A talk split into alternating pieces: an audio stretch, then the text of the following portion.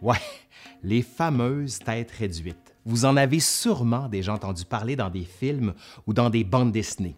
De mon côté, j'avais été, comment dire, traumatisé par la scène dans Beetlejuice. Celle-là.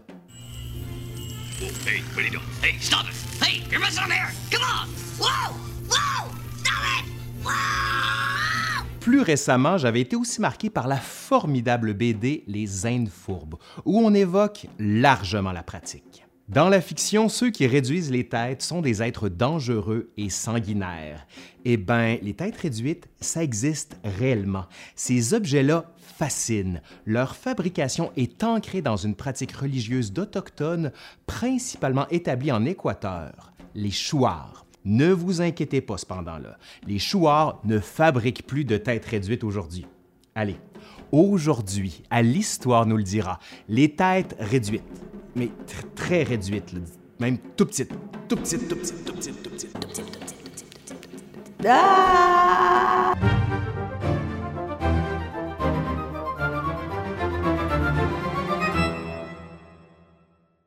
Look. At his little ears, his little haircut. Yeah, he's a thousand years old, and now he's just an ornament in my living room. Le rituel de fabrication des têtes réduites est pratiqué par une tribu amazonienne, les Chouars. Ils ont aussi reçu le nom de Rivajos ou Jivajos par les Espagnols. Les Chouars habitent en Équateur, près de la frontière avec le Pérou. Il est difficile de connaître tous les détails entourant les têtes réduites, étant donné que les Chouars ont arrêté d'en produire depuis plus d'un demi-siècle. Cependant, certains observateurs ont laissé des traces écrites de leur passage chez les Chouars. De plus, de nombreux anthropologues se sont intéressés à ce peuple et ont rapporté différents éléments associés à la réduction des têtes. Les têtes réduites se nomment Tsanza chez les Chouars. Les Tsanza sont liés aux croyances religieuses traditionnelles et à la guerre. Durant un conflit, lorsqu'un guerrier Chouar tue un autre guerrier, il le décapite. Il ramène sa tête au village et ne conserve que la peau. Il enlève les yeux, les os et les dents. Il fait ensuite bouillir la peau afin d'éliminer l'eau dans celle-ci.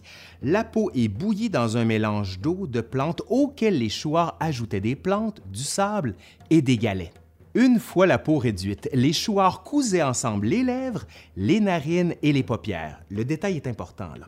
Pour donner une forme humaine à la tête, ils la remplissaient de feuilles. Finalement, ils frottent la peau avec du charbon de bois pour la noircir. Ce procédé est ancré dans le système des croyances des chouards, pour qui les guerriers possèdent deux âmes? La première, c'est l'Arutam Wakani, qui leur donne le pouvoir de tuer. Elle leur permet aussi de vivre, car lorsqu'elle est épuisée, les guerriers meurent. Les guerriers cherchent donc à recharger leur Arutam Wakani par différents procédés. L'un d'eux est de s'accaparer ceux d'un autre guerrier.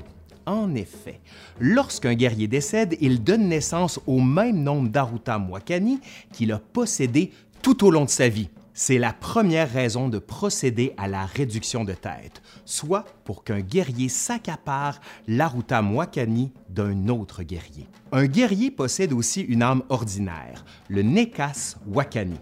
À la mort d'un guerrier, elle prend la forme d'un démon, soit l'Iwianche. C'est un mauvais esprit consumé par la faim perpétuelle et la solitude. Il cherche à s'en prendre aux meurtriers et aux membres de sa famille.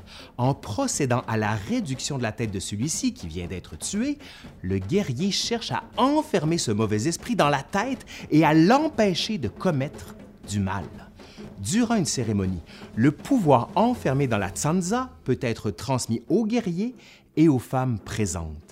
Ce rituel est considéré par plusieurs chouards comme le pinacle de leur vie sociale. Lorsqu'un groupe de guerriers revient d'une longue expédition de guerre, ils communiquent avec un vieux guerrier qui organise une fête qui dure de deux à trois jours. C'est à ce moment que commence la fabrication des tsanza. Le processus de fabrication des têtes prend quelques mois avant d'être terminé. Ensuite, une seconde fête est organisée chez l'un des guerriers revenus de l'expédition. Cette fête peut rassembler jusqu'à 150 invités qui dansent, mangent et boivent de grandes quantités de bière manioc. C'est durant cette fête que le Tsanza transfère son pouvoir. Les femmes jouent un rôle central dans la cérémonie. Avec leur chant et leur danse, elles parviennent à charmer l'esprit du guerrier. Il devient donc inoffensif et transfère son pouvoir aux femmes. Le Tsanza n'est pas un symbole de pouvoir en lui-même. Le pouvoir circule en lui sous forme immatérielle des deux armes du guerrier. Mais là, vous vous demandez sûrement ce qui arrive avec les Tsanza. Les témoignages de ce côté-là sont contradictoires. Certains anthropologues rapportent que les Chouars conservaient les Tsanza qu'ils portaient comme ornement personnel. C'était le cas notamment lorsqu'ils faisaient des marches méditatives dans la forêt des guerriers les portaient durant des cérémonies. Cependant, la plupart des témoignages suggèrent que les têtes réduites n'avaient pas de valeur publique ou sociale. Certains chouars s'en débarrassaient même après les deux cérémonies, comme si ça valait plus rien. Aujourd'hui, on en trouve dans différents musées partout dans le monde. Comment se sont-ils retrouvés là? Ben, c'est en bonne partie en raison des transformations de la société des chouars et des achouars à partir de la seconde moitié du 19e siècle. Les têtes réduites sont ainsi une pratique liée à la vie spirituelle des Chouars, ainsi qu'à leur vie guerrière. C'est cependant les contacts accrus avec les Blancs et la transformation de la société des Chouars, en raison des contacts avec les Blancs justement, qui va faire des Tsanza des objets commerciaux. Jusqu'à la fin du 19e siècle, les Chouars demeurent relativement peu touchés par la colonisation espagnole.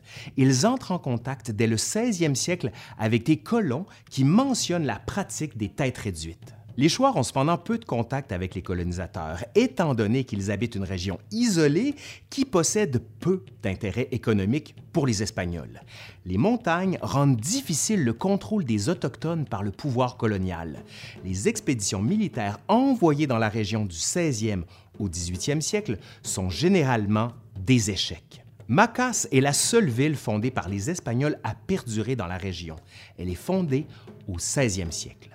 Les autorités coloniales abandonnent ensuite l'usage de la force et envoient des Jésuites dans la région au milieu du 18e siècle. Quelques missions sont établies, mais l'expulsion des Jésuites par la couronne d'Espagne amène la fin de ces établissements. Vers 1850, les échanges entre les Chouars et les citoyens de Macas reprennent.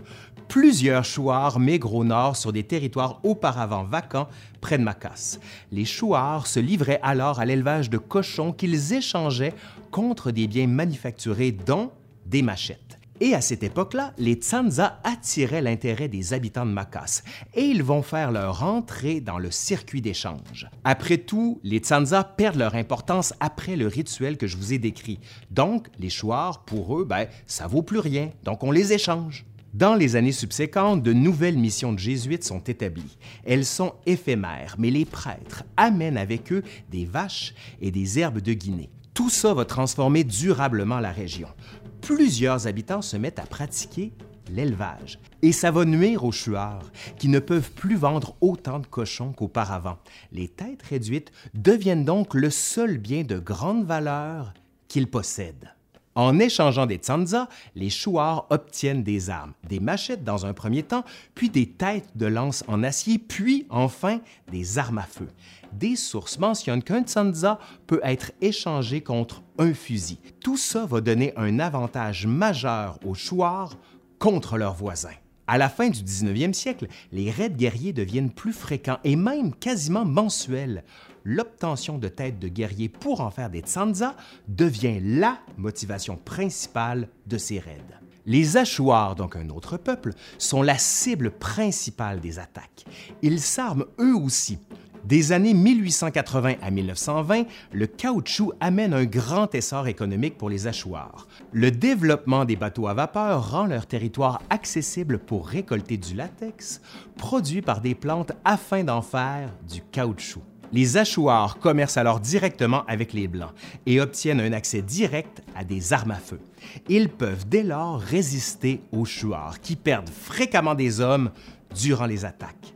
Les Achouars mènent alors des raids pour capturer des Chouars qu'ils réduisent en esclavage pour travailler dans l'industrie du caoutchouc. En conséquence, les raids pour capturer des têtes décline graduellement à partir de 1910 et 1920.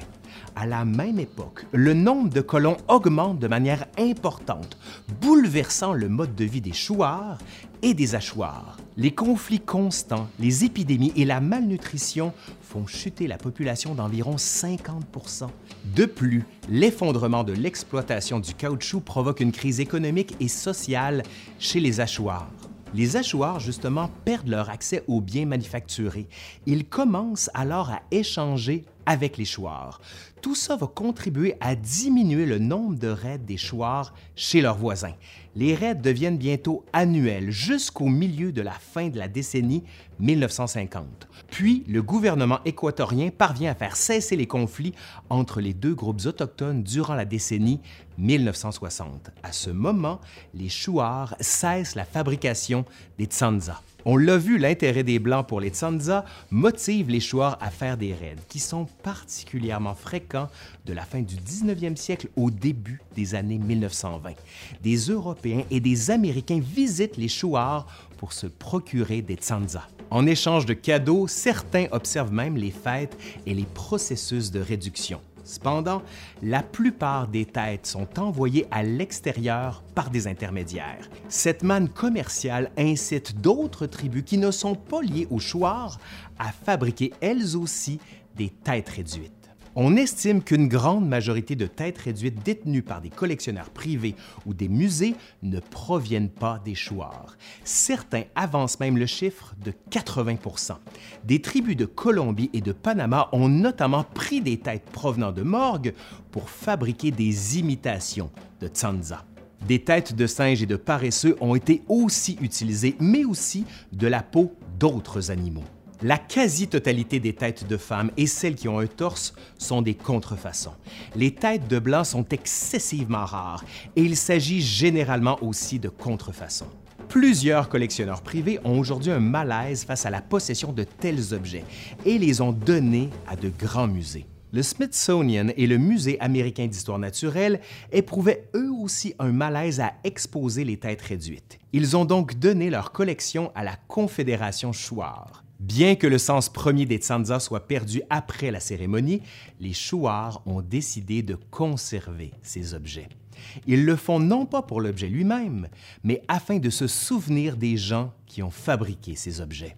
Allez, c'est fini pour aujourd'hui. Merci à Simon Dagenet qui a contribué à cette vidéo. Si ça vous plaît, ben dites-le, vous savez quoi faire partagez la vidéo, faites un commentaire, bref, faites-la vivre sur toutes les plateformes qui existent, même celles qui n'existent pas encore. Allez, je suis Laurent Turcot de L'Histoire nous le dira et je vous dis à la prochaine.